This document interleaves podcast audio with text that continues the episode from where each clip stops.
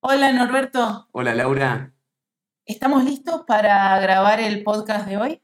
estamos listos para un nuevo capítulo tratando de entender el mundo. Un nuevo capítulo de la Fundación Argentina Global, desde la Argentina para entender el mundo y desde el mundo para entender a la Argentina. Si te parece, veamos quién nos visita para charlar hoy.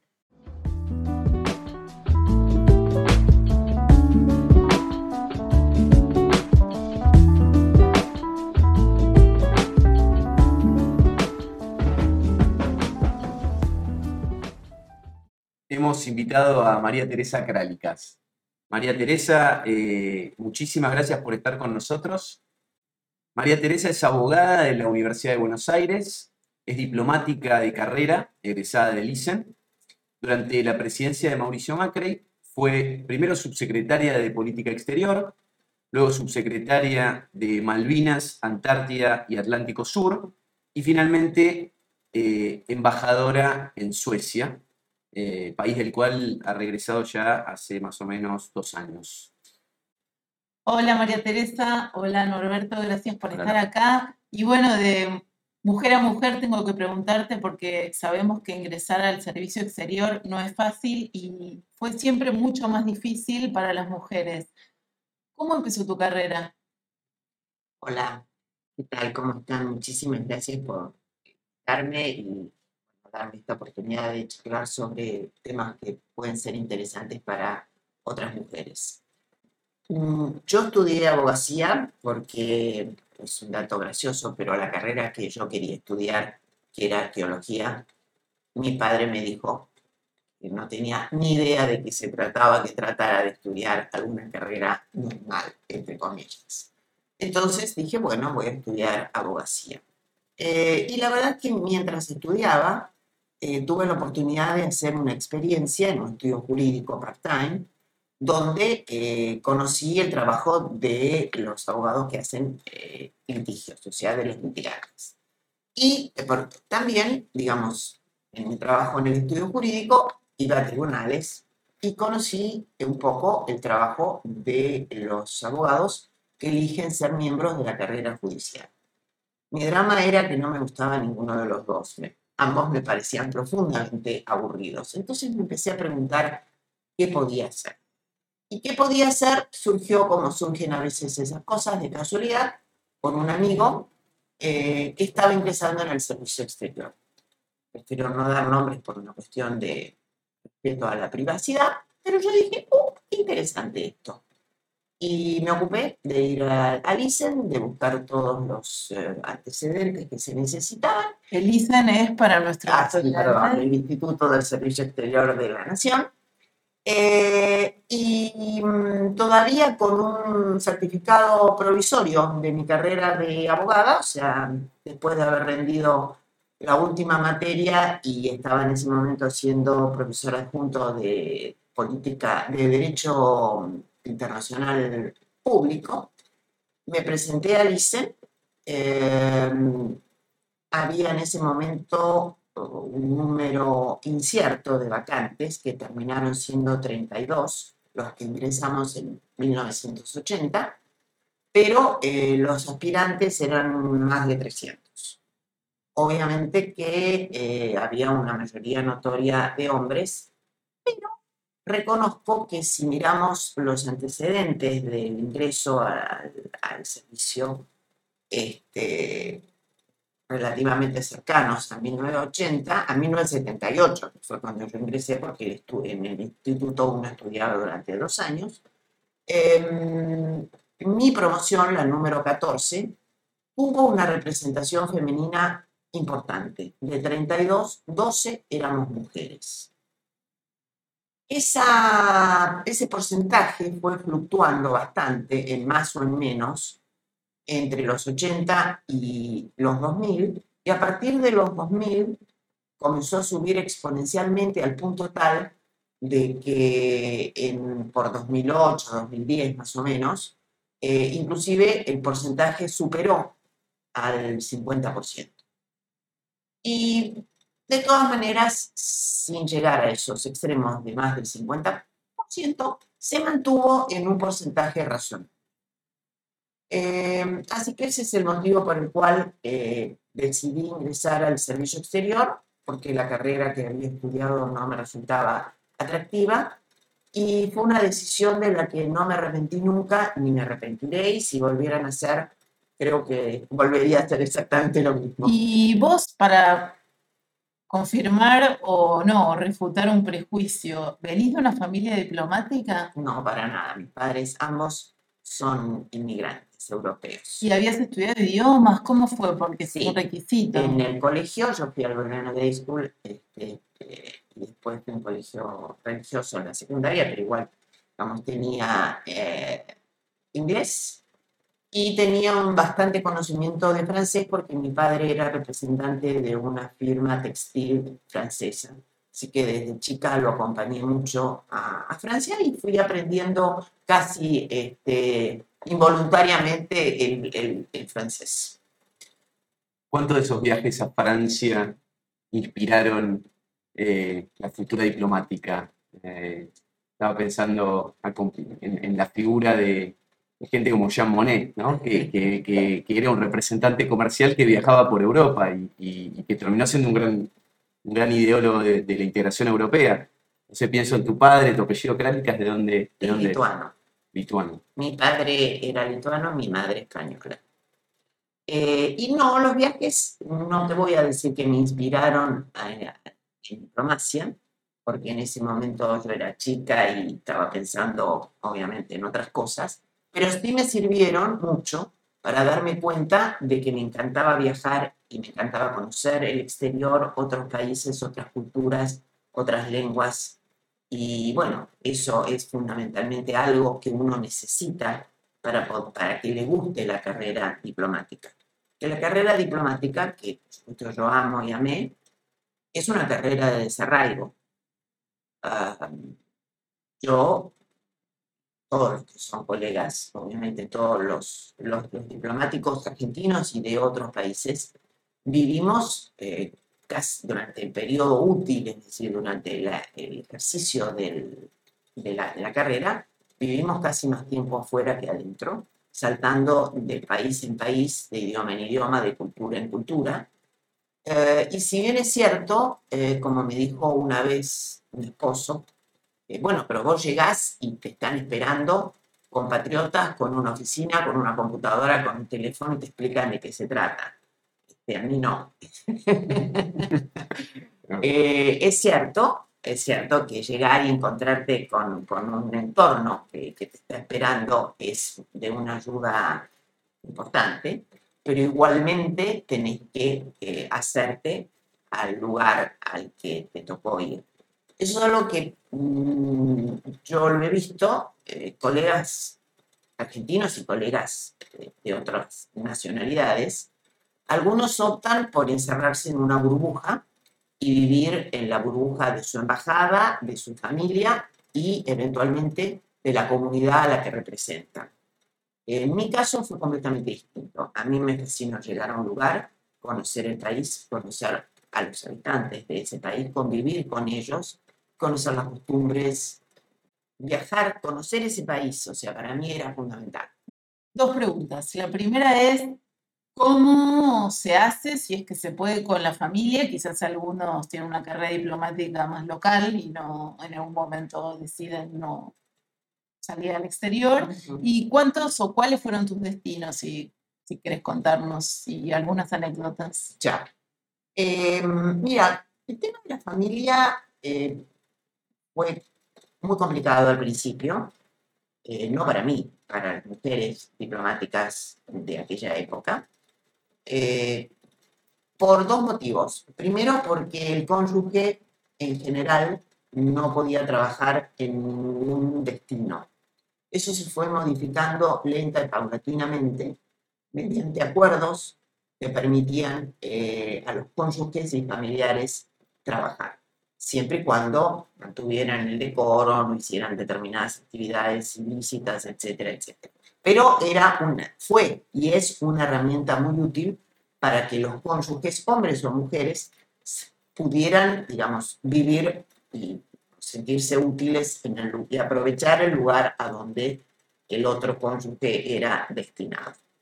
Eh, también estaba la solución, eh, por llamarlo de alguna manera, eso no lo buscaba, se daba, de que ambos cónyuges fueran diplomáticos.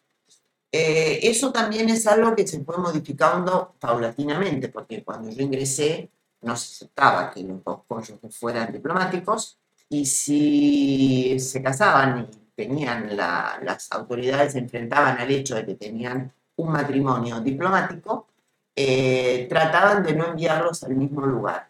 Con lo cual, eh, obviamente la, la, relación de familia y de pareja se resentía. Paulatinamente, lo mismo que en el caso del trabajo de los familiares y cónyuges en el exterior, eso fue cambiando y es más, se exige que ambos cónyuges diplomáticos vayan a un mismo lugar para preservar el núcleo familiar. De todas maneras, sí persiste, eh, y eso va a ser muy difícil de cambiar, la profesión que el cónyuge, sea hombre o mujer, tenga. Porque, por ejemplo, si es abogado, no puede ejercer su profesión en ningún otro lugar fuera de nuestro país. Y en el caso de los uh, cónyuges que eh, de alguna manera son especialistas en medicina, es decir, son médicos, odontólogos, etcétera, cualquiera de las ramas de la, de la, de la salud, en la gran mayoría de los países no les permiten el ejercicio de la medicina, sino que tienen que o revalidar el título, o volver a hacer la carrera, o dar millones de exámenes, es decir, les ponen muchas trabas, lo cual yo no voy a juzgar si está bien o está mal, pero el ejercicio de la salud fuera de nuestro país no es fácil. Em, en un primer momento eso afectaba mucho a las diplomáticas mujeres, porque obviamente sus esposos pues, se veían en la dificultad de qué hacemos en el exterior. Después voy a hablar de mi caso particular, estoy hablando por ahora en general. Pero eh, también eh, eso también fue cambiando paulatinamente, porque los funcionarios más jóvenes, cuando fueron ingresando después de de los 90, digamos, eh, estaban casados eh, con profesionales.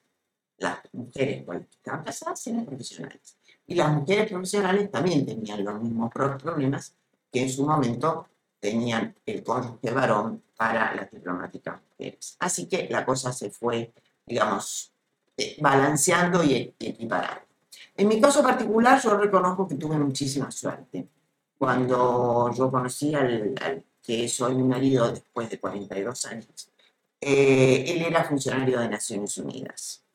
Así que él no tuvo ningún problema en acompañarme en los primeros destinos, se seguía funcionando, trabajando como funcionario de Naciones Unidas, hacía misiones, viajaba, le daba lo mismo. Es un poco como hoy cuando la gente trabaja online, le daba lo mismo en donde vivíamos.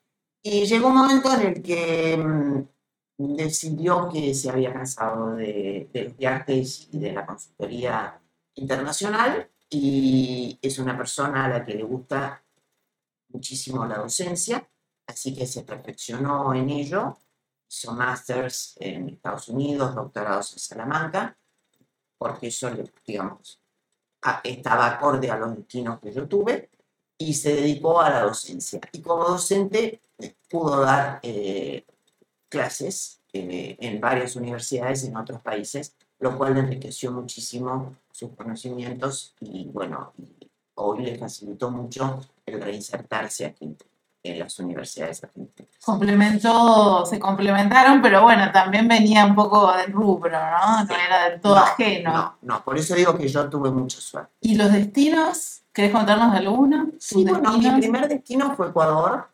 eh, que en ese momento, no es porque hoy no lo sea, pero era una pequeña maravilla dentro de América Latina, era un país eh, con muy pocos habitantes, particularmente Quito tenía 600.000 habitantes, este, el país es magnífico, tenía cero violencia, cero inseguridad, este, geográficamente es bellísimo y eh, lo pudimos conocer de norte a sur y este oeste como me gustaba a mí, hicimos muy, muchos y muy buenos amigos. Después estuve en Washington en la misión ante la OEA, que también fue muy interesante y me permitió darme cuenta que en realidad lo que más me gusta a mí de la diplomacia, la diplomacia multilateral, porque me encanta la negociación. Este, después estuve en Colombia en un periodo más breve, porque en el momento que fui destinada a Colombia era un destino de alto riesgo. Y de allí me trasladaron a Portugal, a Lisboa, que fue magnífico. Eh, no porque los otros destinos no lo fueran, cada uno tuvo su encanto para mí. Eh, Ecuador, porque me hubiera encantado criar a mi hija en ese momento en Ecuador, era una maravilla. Este, Estados Unidos, porque me permitió a mí eh, aprender la negociación multilateral la OEA. Eh, Colombia, porque era un país en guerra, y esa fue profesionalmente una experiencia magnífica magnífica. Por supuesto estaba aterrada porque mi hija en esos momentos era muy chiquita y la verdad que el riesgo de vida era alto. Si bien estábamos súper protegidos, éramos diplomáticos, teníamos determinadas prebendas, pero igualmente cada vez que mi hija se subía al bus para ir al colegio, yo preguntaba, ¿volverá? Eh, Portugal fue bueno, un, oasis después de, pasar por un lugar como, Colombia, este, y además, em, el embajador que yo tenía lo trasladaron muy rápidamente a, la fecha a la que yo llegué, y eso me permitió estar un periodo bastante largo como encargado de negocios, que me sirvió como experiencia para cuando me tocó ser embajador, porque el encargado de negocios, bueno, está al frente de la, de la embajada. Em, Después eh, hice mi primera y única experiencia, también muy interesante, en un consulado, cónsul general en Concepción, en Chile. Eh, es un destino que yo busqué, mi hija era adolescente, tenía que hacer la secundaria. También siempre traté de balancear lo que le venía bien a mi esposo y a mi hija, porque era, fue la manera de sobrevivir 42 años. Este, y, y la experiencia consular fue muy interesante a veces em, se considera que la carrera consular no es una carrera, pero digamos, los, lo que sigue la carrera o los puestos consulares, que tengo muchos colegas que los prefieren por encima de las embajadas o de los organismos eh, multilaterales, que es un poco como de segunda línea, todo lo contrario. Las cosas que se pueden hacer como cónsul son fantásticas para los argentinos y también para dar a conocer nuestro país en el lugar en donde estás. Depende de, la, de lo que te propongas. No me lo propuse. María Teresa, de todos esos destinos, es decir, la, carrera, la carrera diplomática es una carrera, por definición, jerárquica, una carrera eh, de rangos, en donde a veces las herramientas con las cuales eh, uno, uno, cuenta, un diplomático profesional cuenta para liderar eh, en un contexto de jerarquías, presentan sus desafíos.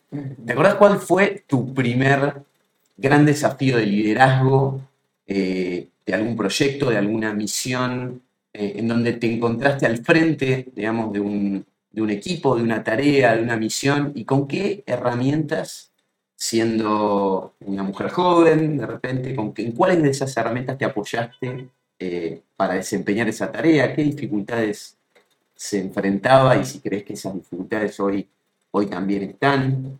Eh, ¿Te acuerdas de ese momento, ese primer momento? Sí, este, bueno, antes de, tener que enfrentar eso que lo enfrenté y se los comento inmediatamente, me acuerdo eh, como tercer secretario, recién salido del, Instituto del Servicio Exterior, integré una misión que fue a Naciones Unidas. Y el hecho de sentarme, aunque sea atrás, en la banca de Naciones Unidas, para mí fue un impacto impresionante. Realmente Naciones Unidas, para que, especialmente para quienes gusta la diplomacia multilateral, es lo más. Porque es el zoom de poder este, ver una panoplia de temas diferentísimos este, y de poder eh, negociar y entablar relaciones con los representantes de todos los países del mundo, obviamente están en Naciones Unidas. Así que ese fue mi primer, mi primer impacto.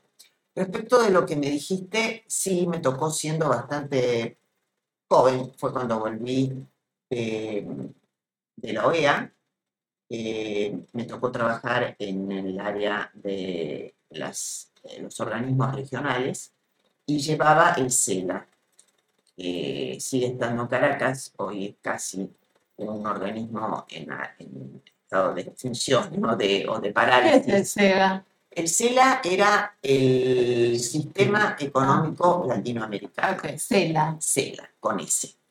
Eh, era un organismo que llevaba eh, muchos temas que hacen a la, la economía latinoamericana, eh, digamos, tenía que ver con la LADI, con el, los, los, organismos este, de energía, del, del azúcar, era una cosa como muy interesante dentro de, la, de temas económicos.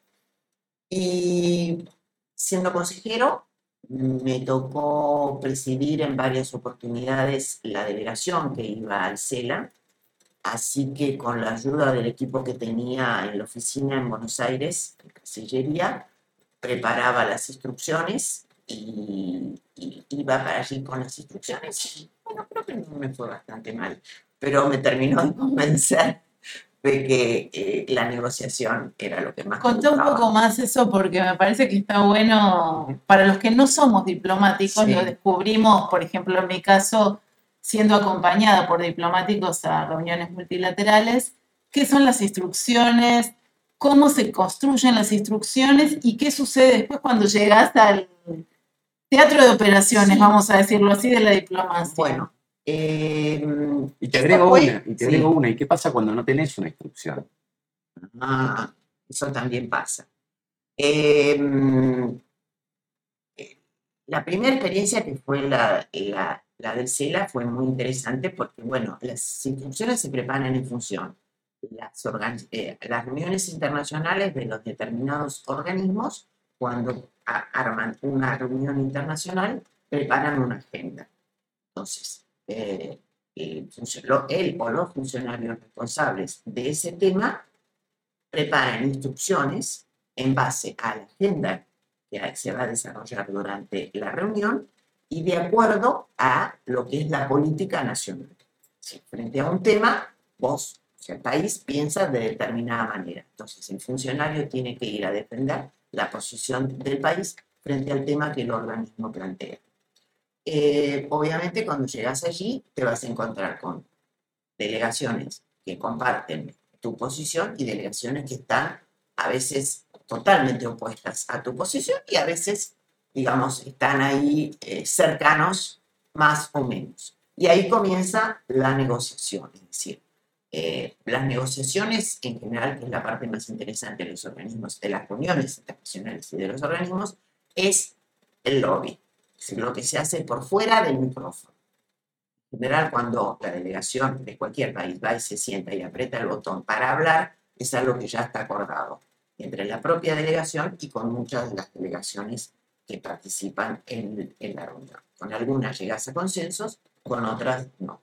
Pero esa parte de conversar y de tratar de que los demás te traten de convencer que su postura es la correcta y vos a su vez trates de convencer que no, que están equivocados, que es tu postura la correcta, es la parte más este, interesante y desafiante que tiene la negociación. No tiene horarios una negociación en no, internacional. No, no tiene horarios. Yo, eh, el, las, además de mi experiencia en, en, la OEA y este, este interregno breve de, del CELA, eh, trabajé mucho en, eh, los organismos internacionales porque en dos oportunidades estuve como eh, subdirectora de medio ambiente en la Cancillería en dos periodos distintos y obviamente iba a las este, reuniones de los organismos eh, de medio ambiente, en particular el PENUMA, que es el Programa de Naciones Unidas para el Medio Ambiente que está en Nairobi. Y al principio obviamente iba como jefe de delegación y después el último obviamente era yo la jefa y ahí pasaba lo que vos dijiste. Vos vas con instrucciones porque tienes una agenda y las preparas. Pero hay muchos momentos en los que surgen temas para los cuales no tenés, no, no tenés instrucciones. Y bueno, ahí ¿qué es lo que tenés que hacer? Tenés que llamar a Buenos Aires, tratar de que te, den las, que te digan algo. Eh, los horarios muchas veces no tienen nada que ver entre el horario del país donde vos estás y el país de origen. Este, y muchas veces tenés que decir, bueno, yo creo que esto va por ahí y te jugás. Es ahí donde entra esa, ese arte de la diplomacia, que es algo distinto a un, un manual de instrucciones que dice coloque esta pieza que encaja con esta otra pieza, pero de repente uno llega al, al auditorio donde se está negociando y no está ni la pieza ni el encaje con la otra pieza. Y Totalmente. Para mí, personalmente, el sentido común es el arma más fuerte que puede tener un diplomático. Basado en el conocimiento que fue adquiriendo por los estudios a lo largo de los años y de la experiencia. Pero si no tenés sentido común, no sé. Y después, perdón, una cosa más, es muy importante el equipo que vos tenés atrás. Por ejemplo, eh, en el caso de las reuniones ambientales, yo iba con gente de la Secretaría de Medio Ambiente. Y de acuerdo a la especialidad del tema que íbamos a tratar, iban las distintas áreas de la Secretaría de Medio Ambiente. Y ellos son los técnicos. Entonces, vos sos la que negociás, vos sos la cabeza, pero tenés atrás tuyo a los técnicos que son los expertos. Y ahí tenés que escuchar. A mí me encanta. ¿Cuánto, cuán, cuán importante es, y en épocas de Zoom y de virtualidad y de hibridez, el contacto personal en las relaciones internacionales? No, pero yo, ya lo sé, pero quiero que cuentes de verdad cómo sé, por qué el mundo, a pesar de sus guerras de baja intensidad o sus proxy wars, gracias a la diplomacia, es un mundo menos peligroso. Mira, eh, el ser humano es un animal inteligente en general que tiene empatías o simpatías y que esas empatías o simpatías se facilitan con el contacto personal. Vos podés tener simpatía o empatía con alguien y lo estás viendo chiquitito en una pantalla de computadora y vos decís, oh, tiene una cara simpática, dice cosas inteligentes, pero vos no percibís la- el ser humano que hay del otro lado. Eso sí te pasa personalmente. Eh, yo tuve una experiencia que también para mí fue la mejor de 42 años, 40 años de carrera, perdón, que fue cuando eh, fui a Ginebra, como subsecretaria de Malvinas, a negociar con la contraparte británica y la Cruz Roja la identificación de los soldados en el cementerio de Darwin en Malvinas. Y realmente las conversaciones habían llegado a un momento, un punto muerto, no muerto.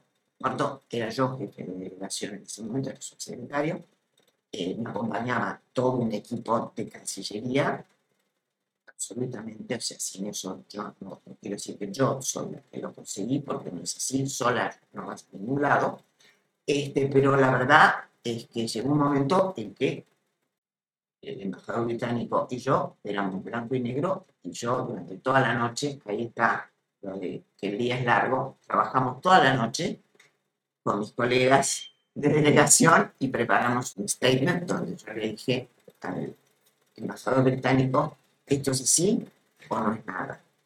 Y él me dijo, bueno, de ahí alguien, el embajador nuestro en Ginebra, me dijo, ¿por qué no hablan nosotros? Y ahí está lo que... El back channeling. Exactamente. Y ahí nos juntamos dos sillas en un costado, empezamos a conversar, empezamos a conversar, y ustedes conocen el resultado. Se identificaron todos los soldados. Eso no tiene Y los precio. familiares pudieron Sí, ir sí, sí, a las se hizo todo. Se hizo todo como Argentina quería, por supuesto que se pautas, y con- para eso es el consenso, vos das y recibís todo lo que vos quieras.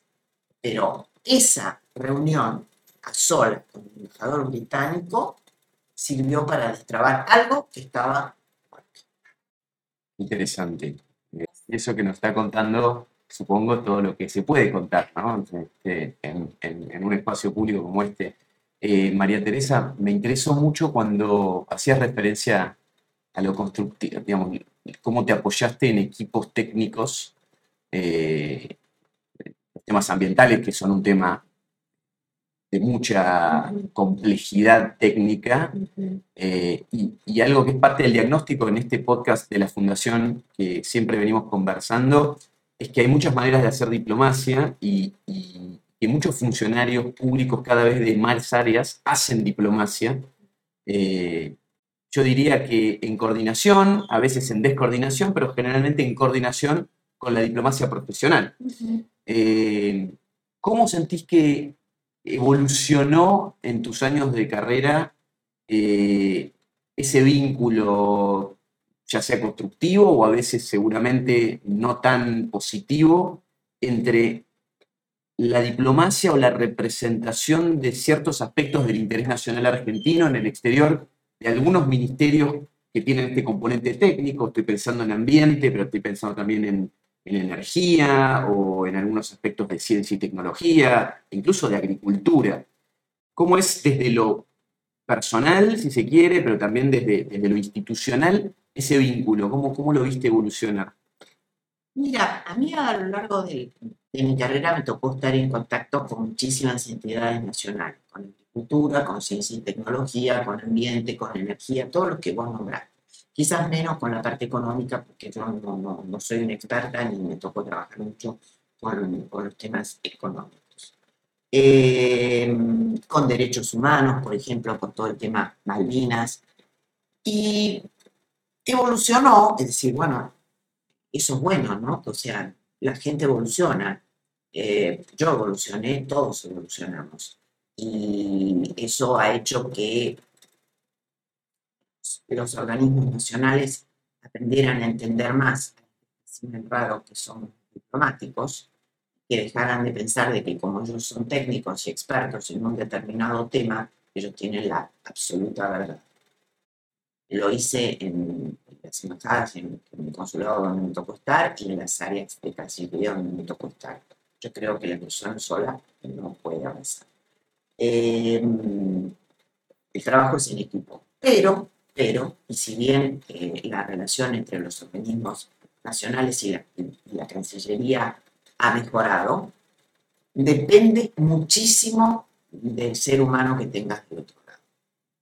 Eso es, eso es así, es decir, hay gente con la que es muy fácil entenderse, eh, vos explicás y la persona te entiende, y la persona te explica y te enseña, y vos captás.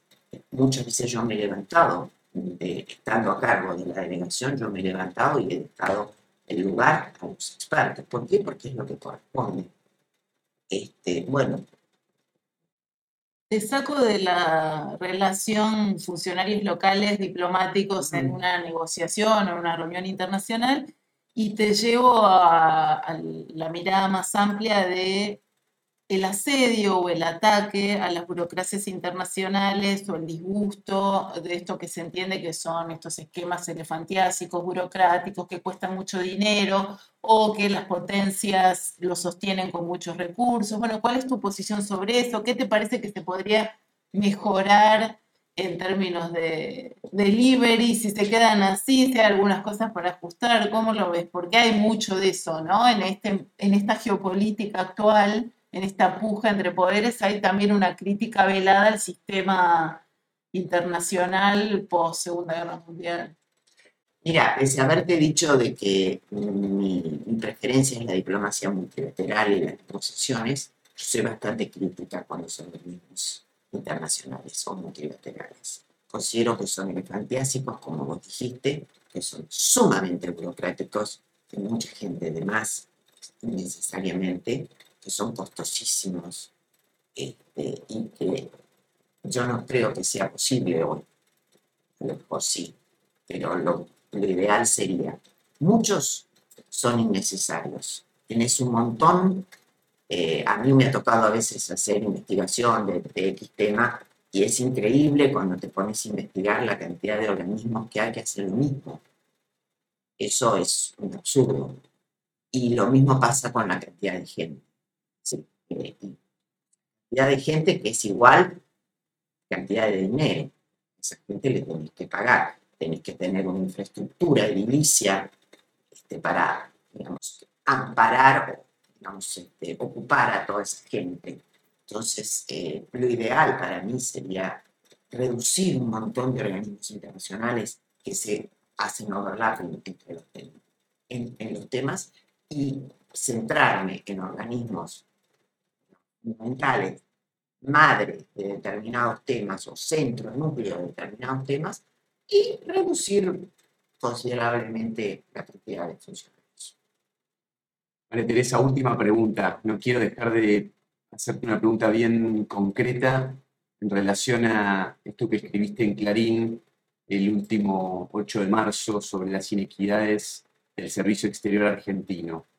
Eh, ¿Qué hay que hacer, tu forma de, ver, para que cuando volvamos a hacer este podcast en, unos años, eh, veamos que la Argentina creció con respecto, comparativamente incluso con países de Sudamérica, y tiene más mujeres al frente de embajadas de países del G7, G20 o de países relevantes eh, con los que se vincula la Argentina. Bueno, fundamentalmente yo creo que es una decisión política. Este, si los, las autoridades del Ejecutivo aceptan o entienden o están de acuerdo con que las mujeres tenemos una capacidad igual o similar, o a veces inclusive estar mejor, estamos mejor preparadas, o igual, porque para qué mejor ni peor, igual que lo que los hombres, entonces hay mujeres hay suficiente cantidad de mujeres como para que puedan, digamos, incrementarse el número de embajadas al frente de, mujeres. Pero es una decisión política.